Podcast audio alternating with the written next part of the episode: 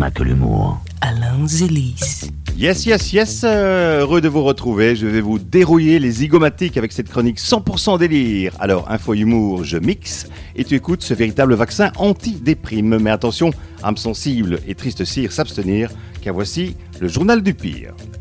Dans une précédente chronique consacrée à nos arbis les animaux, j'avais déjà évoqué pour vous l'éléphanto du Sri Lanka, qui ne s'assoit plus passé 40 ans par peur de ne pas pouvoir se relever.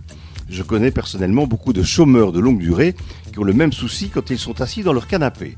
Aujourd'hui, intéressons-nous aux paresseux, qui n'est pas seulement la mention attribuée à votre rejeton sur son bulletin scolaire. Il s'agit aussi d'un animal arrangé dans la catégorie des cas sociaux impossibles à réinsérer dans la vie active.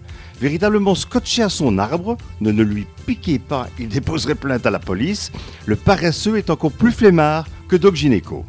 Il faut dire à sa décharge que pour digérer les quantités hallucinantes de feuilles qu'il consomme, sans pour autant les fumer, il ne possède pas de briquet, il lui faut un mois à raison de 15 heures par sieste, par jour. À ce rythme, il ne pourrait même pas devenir fonctionnaire. Son estomac constamment rempli de verdure fait de lui un vrai boulet qui pompe 90% de son énergie. Les 10% restants, il les consacre à la reproduction, qu'il considère plus épuisante que vous, un double triathlon. D'où cette léthargie, et on compatit. Cependant, quoique perpétuellement endormi, il tombe rarement de son arbre. Respectueux de ses congénères qui se reposent plus bas, il en descend en effet une fois par semaine pour faire ses besoins, plutôt que de leur chier dessus. Un vrai gentleman le paresseux. Voilà.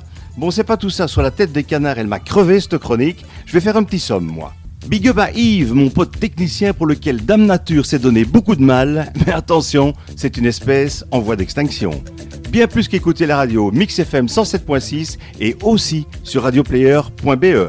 Alain Zélis, dégage. Toi, t'apprends à être gentil, sinon tu finiras aux archives où tu pourras roupiller tant que tu voudras. Allez, je vous kiss. À plus, bye.